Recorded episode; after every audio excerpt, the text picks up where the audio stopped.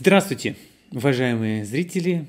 Меня зовут Алексей Гринглас. Я приветствую вас на своем канале «Земля многорогих коров», посвященном заполярным источникам древнеиндийского и древнеиранского эпосов. Сегодня наш второй выпуск посвящен э, мышлению древних людей при создании легенд. А создание самого древнего источника, древнеиндийской Ригведы, относится к эпохе Бронзового века. А значит, ее создатели были первобытными людьми.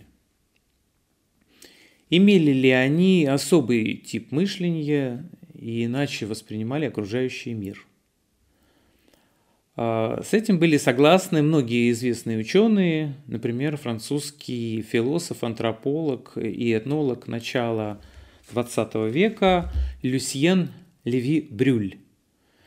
В своей книге «Первобытный менталитет» автор пишет, что если рассматривать первобытное мышление с точки зрения содержания представления о мире, то его можно назвать мистическим. Если его рассматривать с точки зрения ассоциации, то оно будет прологическим – в переводе это означает доологическим, то есть отчасти нелогическим, неспособным осознавать, судить и рассуждать, подобно тому, как это делаем мы, современные люди. Леви Брюль утверждал, что первобытное мышление древних людей было совершенно иначе ориентировано. Там, где мы ищем вторичные причины, устойчивые предшествующие моменты, первобытное мышление обращает внимание исключительно на мистические причины, действия, действия которых э, оно чувствует повсюду. Оно безо всяких э, затруднений допускает, что одно и то же существо может в одно и то же время пребывать в двух или нескольких местах. Оно обнаружит пол, полное безразличие к противоречиям, которых не терпит наш разум. Вот почему, по мнению исследователя, это мышление отличалось от нашего. Леви Брюль отмечает, что реальность, в которой э, жили и действовали первобытные люди, а, для них в этом случае носила мистический характер. Ни одно существо, ни один предмет, ни одно явление природы не являлось в коллективных представлениях древних людей а, тем, чем они кажутся сегодня нам – почти все то, что видим мы, ускользало от их внимания или было безразлично для них. А, также для первобытного сознания не существовало физического факта в том смысле, какой мы ему придаем. Текучая вода, э, дующий ветер, падающий дождь любое явление природы, звук и цвет не воспринималось ими так, как воспринимается нами. То есть как более или менее сложные движения, находящиеся в определенном соотношении с другими системами а, предшествующих или последующих движений.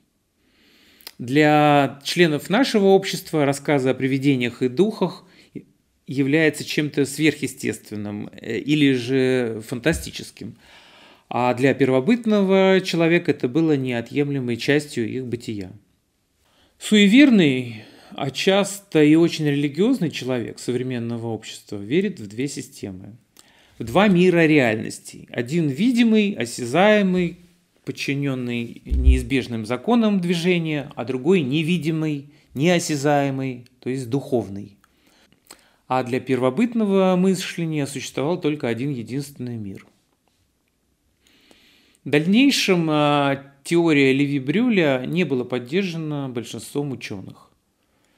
Она была основана на анализе первобытных племен начала XX века, живших в джунглях. И нет оснований к тому, чтобы абсолютно транслировать э, мышление этих людей. А, э, нельзя было отождествлять мышление древних людей с мышлением вот таких э, племен. Я считаю, что человек, живший несколько тысяч лет назад, не так далек от нас, если говорить об основных принципах восприятия окружающего мира. Наш человек э, рисует картину действительности, достраивая недостающие элементы в зависимости от сложившихся представлений. А мне кажется, что приблизительно мыслил так и человек неолита.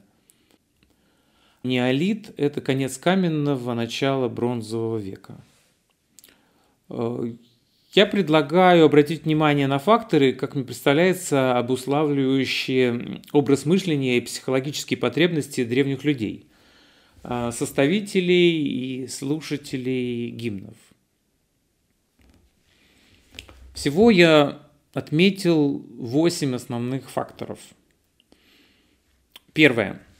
Это потребность в объяснении удививших людей реалий окружающего мира – придумывание логичных с их точки зрения истории в случае их непонятности. Например, вчера была темная туча, шел дождь. Э, и сегодня темная туча, идет дождь. Но вчера на небе сверкали э, молнии, гремел гром, а сегодня такого нет. Значит, в туче сидит громовержец, который решает, когда грому греметь, а когда нет. Как видите, все просто и логично, если не знать заключений ученых, физиков э, о происходящих процессах в облаках. Фактор номер два – это необходимость сохранения потомками преданий предков, передачи традиций. Это и сейчас важно, и было важно для самоидентификации, самоуважения народов, в частности, завоевателей Индии ариев, а, среди которых и родилась э, Ригведа. Проанализировав стихи Ригведы, э, предположу, что они утверждали, мы культурные, мы чтим память своих предков, а вы дикие племена – которые этого не делают, значит, вы достойны только быть слугами или рабами. Фактор номер три. Желание приукрасить рассказ, чтобы произвести большее впечатление на слушателя. Прием гиперболизации придает повествованию красочность, монументальность, оно лучше запоминается. В качестве примера э, можно вспомнить историю 300 э, спартанцев.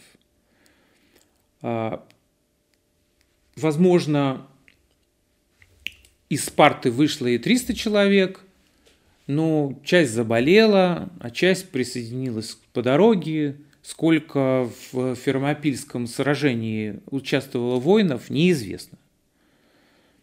Если бы мы знали, что в битве было, например, 287 спартанцев или 308, то история звучала не так бы эффектно. А, поэтому цифры округлялись. Кроме этого, рассказчик часто преувеличивал факты, добавлял несуществующие детали. Все это делалось для привлечения внимания слушателей, для усиления впечатления от рассказа. Фактор номер четыре – это необходимость адаптации рассказа для непосвященного слушателя, незнакомого с реалиями, нашедшими отражение в мифе. Для этого первоначальные ощущения мысли конструкции, возникшие в результате измененных условий существования, трансформируются в более понятные слушателю образы. Ну, из-за чего это происходит? Это могло быть изменение климата или миграции племен. К примеру, пустыня в местности, где народ не знает пустынь, может заменяться понятным всем лесом. Неизбежность последующей трансформации преданий – это пятый фактор. И три подфактора в этом факторе. Это неточность дословной передачи из уст в уста. Немножко один случайно услышал не то и передал дальше, а там уже ошибка может накапливаться. Перевод э, с языка на язык. пришел представитель одного племени, владеющим... Вла... Пришел представитель одного племени, владеющий языком другого, и не точно перевел рассказ. Наконец, э, этимология учит нас тому, что э, значение слов э, мог, может меняться. Соответственно, тоже может быть трансформация предания из-за этого. Шестой фактор. Заимствование притч из-за культурного обмена между племенами. Это может быть мирный обмен сказаниями при рядом живущих э, племенах, или же может быть перемещение одной какой-то небольшой группы из одного народа в другой из-за конфликта в первом народе. Поговорка «нет пророка в своем отечестве» отсылает нас к ситуации принятия одним народом изгнанного представителя другого народа. Седьмой фактор. Сохранение в гимнах загадочных для слушателя деталей и названий. Э, в десятой мандале Ригведы в пятом гимне сказано «Поэты охраняют след истины, высшие имена они облекают в тайну». Древние барды, члены формирующихся э, жреческих сословий, демонстрировали исключительность, сакральность своих знаний, специально трансформируя названия для создания необходимого эффекта. Наконец, восьмой фактор – это объединение разных легенд в одну по принципу схожести некоторых фрагментов. Между разными преданиями возникают смысловые связки, э, соединяющие их в единую легенду. В своей работе Тилок утверждал следующее. Колыбель человечества следует искать в Арктике, поскольку именно там зародилась жизнь животных и растений. Но современная археология не дает нам веских э, доказательств того, что хотя бы одна из ветвей проиндоевропейцев существовала на севере, как предполагали в своих трудах э, Тилок и Гусева. Однако у нас есть возможность изучать древние мифы и другие источники, э, дающие обширное поле для размышления и анализа, используя арктическую теорию как русло для нового течения – если изучить э, гимны э, Ригведы, можно заметить, что порой они описывают бытовые реалии и события, происходящие непосредственно вокруг составителя гимна. Иногда по тексту гимна невозможно определить, в каком времени, настоящем или прошлом идет речь. Кроме того, в священных текстах есть упоминания и о древних преданиях, которые существовали в момент слагания гимна. Вот из всех трех вариантов нам интересно наиболее места, либо когда невозможно определить, в каком времени э, слагается гимн, либо когда ясно, что это древнее предание. А, необходимо сказать, что в разных племенах э, имелись свои версии легенд – и одни и те же герои э, могут э, называться по-разному. А версии подвигов э, богов тоже несколько отличаются. Проанализировал я тексты Вет и предполагаю следующую хронологию событий. Изначально в представлении людей нашли свое отражение различные природные явления. Появились истории очевидцев удивительных явлений природы – затем эти истории передавались из уст в уста, формировались предания, сказания. А, рассказчики приукрашали истории, делали их более интересными для слушателей.